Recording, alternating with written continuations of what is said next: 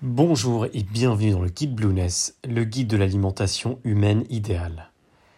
Aujourd'hui, nous allons nous intéresser à la diète paléolithique. Comme nous l'avons vu dans la première grande partie du guide Blueness, l'un des secrets d'une alimentation saine consiste en un rééquilibrage des glucides à une dose beaucoup plus modeste, avec des aliments glucidiques de qualité. Idem en ce qui concerne les graisses, qui sont en général consommées soit à outrance, via des aliments de mauvaise qualité et souvent couplés aux glucides lors des repas, soit bannis à tort par certains régimes soi-disant amincissants. L'alimentation telle qu'on la connaît depuis les années 60, à base de sucre rapide, d'alcool, de céréales raffinées, de farine blanche, de, de sucre lent, de snacks bourrés de gras, de, de gras trans et de glucides, pourrait bien être l'un des facteurs de surpoids et de maladies métaboliques ou civilisationnelles. Une fois qu'on a identifié ce problème, nous préconisons dans le guide Blueness un apport plus riche en bonnes graisses, par exemple des avocats, des noix, de l'huile d'olive, des poissons gras, et un apport modéré en glucides savamment choisi, via les légumes verts, du pain au levain, des légumineuses, etc.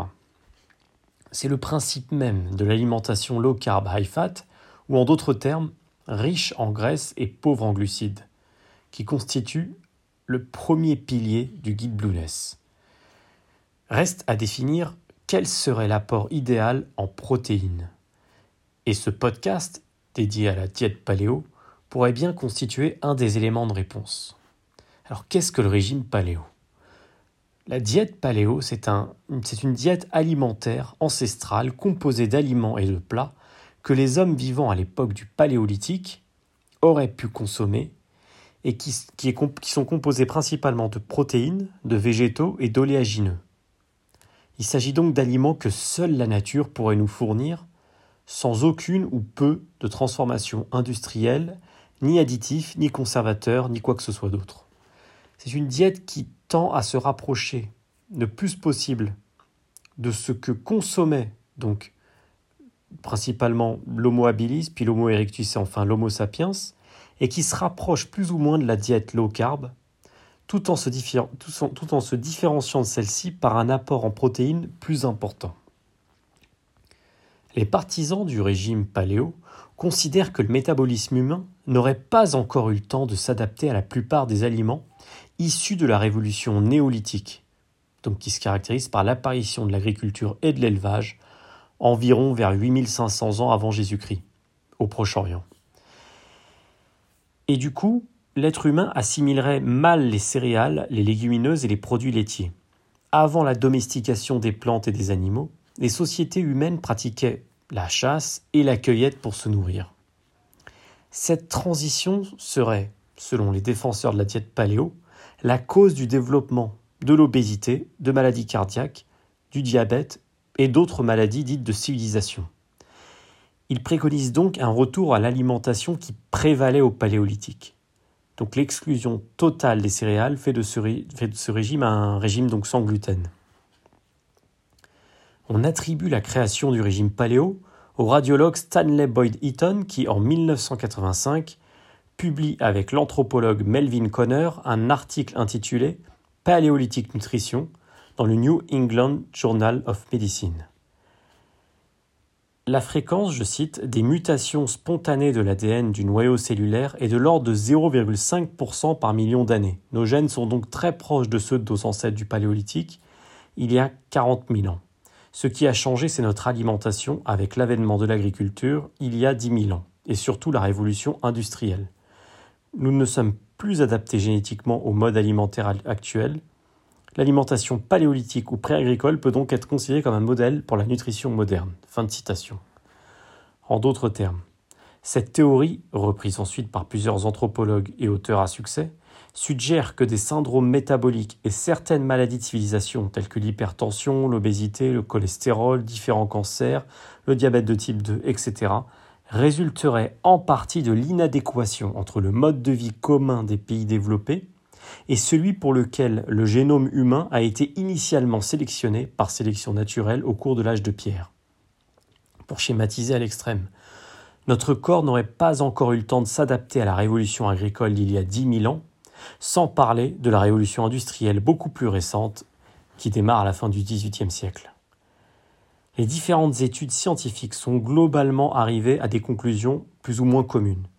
Les effets d'une diète paléolithique bien menée seraient relativement bénéfiques sur la totalité des facteurs de risque de maladies cardiovasculaires et sur l'insulinorésistance.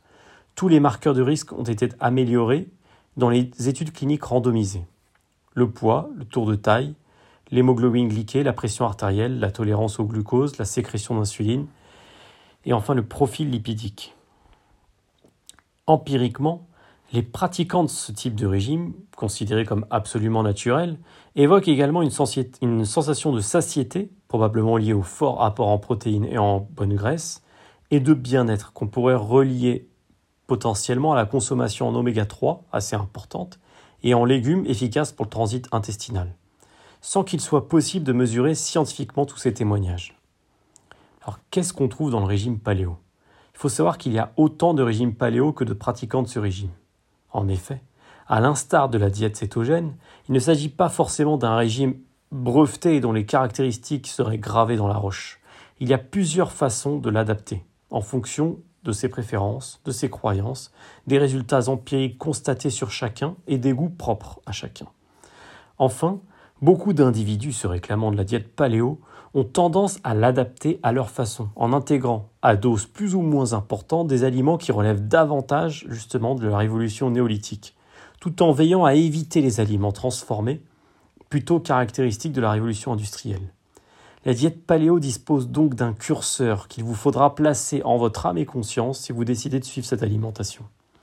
Ensuite, au-delà des grands principes généraux que nous allons énoncer ci-après, il y a une manière de l'orienter santé et diététique, en accord avec les grands piliers de l'alimentation défendus dans le guide Blueness, que je vous recommande d'aller consulter directement sur blueness.com. Voici déjà les grands principes de l'alimentation paléolithique. Tout d'abord, beaucoup de protéines, notamment d'origine animale. Le régime paléo est basé en grande partie sur un apport conséquent en protéines d'origine animale, ça n'est donc pas du tout une diète adaptée aux végétariens ou aux flexitariens. La base, alimentaire de la diète paléo est faite de viande, d'œufs, de poissons et de fruits de mer. Donnée importante afin d'orienter la diète vers un aspect plus santé, les animaux consommés doivent idéalement avoir été nourris à l'herbe et non aux céréales, car leur tissu musculaire serait, serait ainsi plus riche en oméga 3. Ensuite, le deuxième euh, grand pilier de l'alimentation paléo, c'est un apport assez conséquent en graisse. Les partisans de ce régime recommandent la consommation de graisses mono et polyinsaturées, puisque de toute façon le, reste est déjà apporté par la viande, en privilégiant les aliments, les ingrédients riches en oméga 3, au bénéfice des oméga-acides et des acides gras saturés. On en trouve notamment dans l'huile d'olive, les petits poissons gras, ainsi que dans les oléagineux, les amandes, les noix de cajou, les noix de pécan, etc. Enfin, un apport modéré en fibres, il s'agit de fibres qui trouvent leur source dans, les fruits et légumes et surtout pas dans les céréales ou les féculents, qui datent quant à eux de l'ère agricole. Il y a également un apport faible en glucides. La seule source de sucre des chasseurs-cueilleurs était des fruits, des racines et des tubercules, ou encore des baies.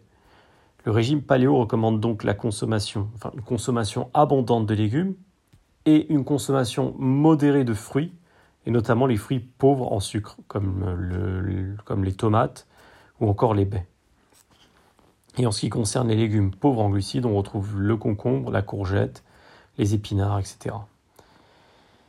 En ce sens, le régime paléo s'apparente en quelque sorte au régime low carb, puisqu'il autorise une consommation relativement faible de glucides à condition que ce soit des glucides de qualité et non des glucides issus du sucre raffiné, du lait ou d'autres aliments transformés.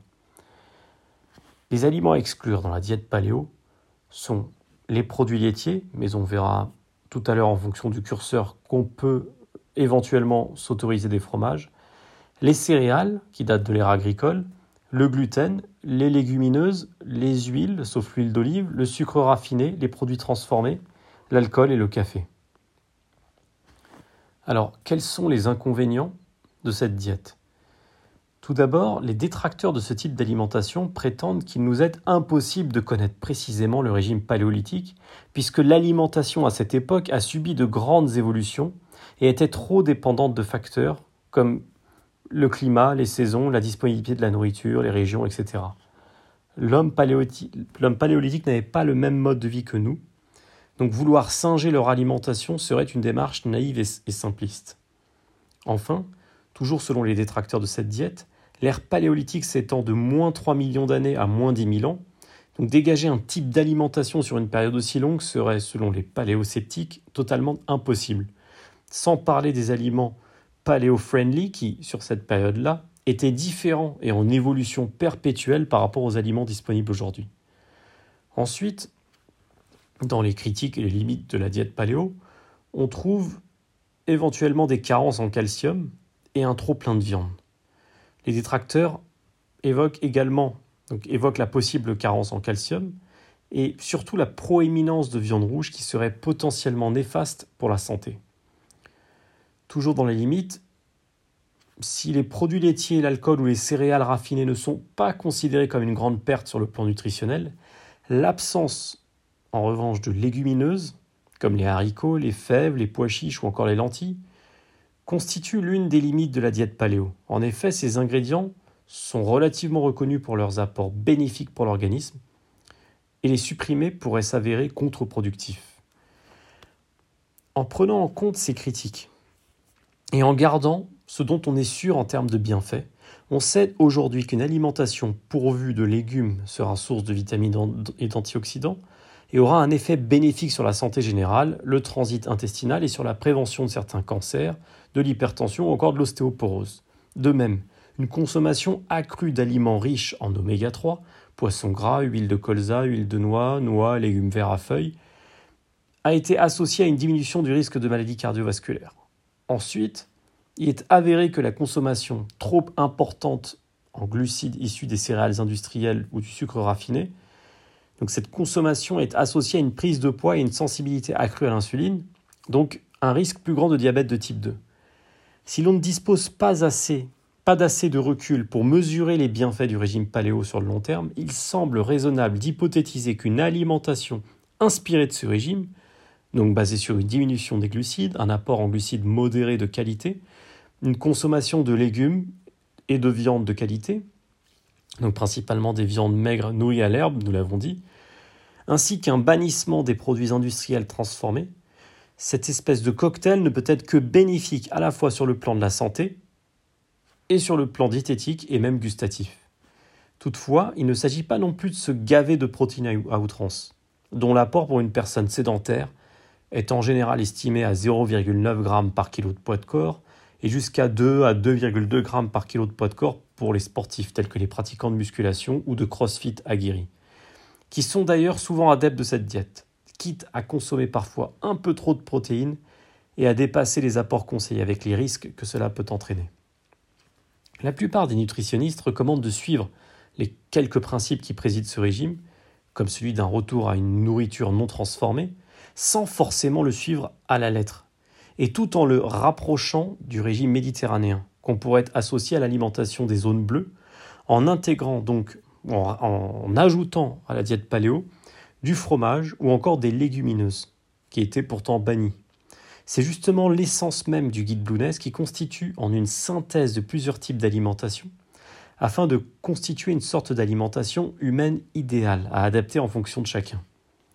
L'alimentation Bounès est ainsi à la croisée de plusieurs grands piliers en termes d'alimentation, à savoir l'alimentation low carb ou faible en glucides, que l'on a abordé dans la première partie du guide Bounès, l'alimentation bleue, donc méditerranéenne mais pas que, nous y reviendrons, et l'alimentation paléo, autrement dit peu ou pas transformée. À cela s'ajoute le principe du timing des aliments en fonction du mode de vie de chaque individu et de son état de santé. Nous y reviendrons plus tard.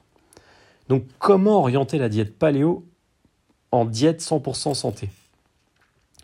La diète paléo est à adapter et peut être intégrée à l'alimentation Blueness moyennant quelques conseils généraux. Tout d'abord, réintégrer des aliments issus de la diète méditerranéenne à dose modérée, nous l'avons dit, comme le fromage, notamment le matin, ou encore les légumineuses le midi ou proche de moments de, la journée où, vous allez devoir fournir un effort assez conséquent. Ne pas forcément abuser des fruits, en pensant que les fruits et légumes font partie de la même catégorie d'aliments, les fruits et les légumes sont bien différents. Donc, plutôt privilégier les légumes au détriment des fruits. Ensuite, privilégier des viandes de qualité et ne pas abuser des gras saturés et des viandes de mauvaise qualité. Et enfin, apprendre à timer la prise des aliments et à doser en fonction du style de vie de chacun. Donc, à l'instar du régime low carb, où l'écueil consiste à, manger des aliments riches en toutes sortes de lipides à n'importe quel moment de la journée, l'un des pièges du régime paléo ou des régimes généralement protéinés consiste à manger trop de protéines et trop de protéines animales et en plus à des moments inopportuns. Par exemple, il faudrait éviter de consommer de la viande, encore moins de la viande rouge le soir, avant le coucher, et éviter de consommer des légumineuses en trop grande quantité si aucun effort n'est fourni avant ou après leur consommation. C'est l'un des aspects sur lesquels nous reviendrons dans le cadre d'un podcast dédié au timing des aliments. Ce sera tout pour la diète paléo, et je vous dis à très bientôt dans le guide Blueness.